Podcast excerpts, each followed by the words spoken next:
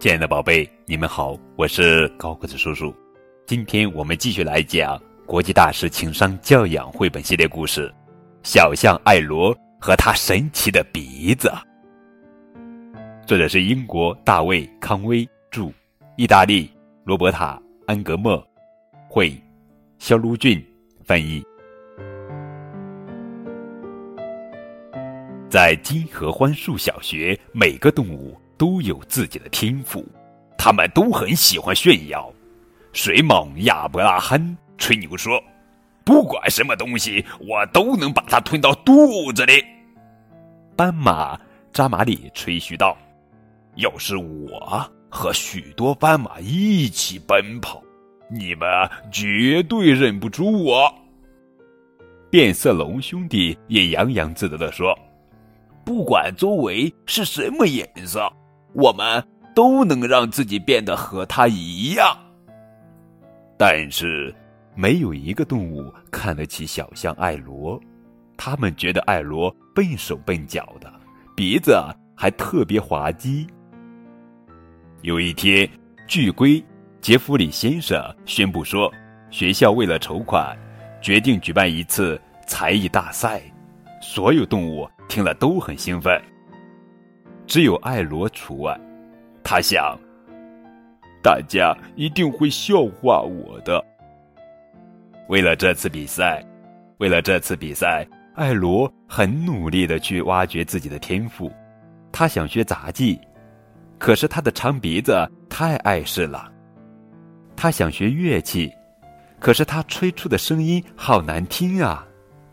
他想学舞蹈，可是他太重了，总是摔倒。晚上，艾罗躺在床上闷闷不乐，他流着泪说：“要是我也有擅长的本领，该多好啊！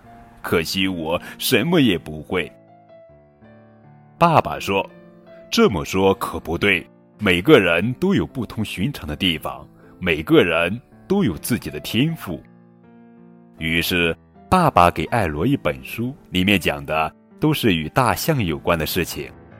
爸爸对艾罗说：“你只要看了这本书，立刻就会明白，你有很多很多不同寻常的本领呢。”那天晚上，当艾罗静下心来认真读书之后，他果真发现了很多有趣的事实，比如，大象的记忆力特别棒，它们的寿命也很长。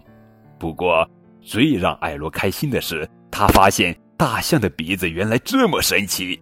能做很多事情，比如伸得长长的抓取东西，既能喷水又能喝水，还可以任意摆动、随便拍打，或者在水里前行时，拿它当呼吸管，甚至当潜望镜，因为它可以闻到水面上的气味。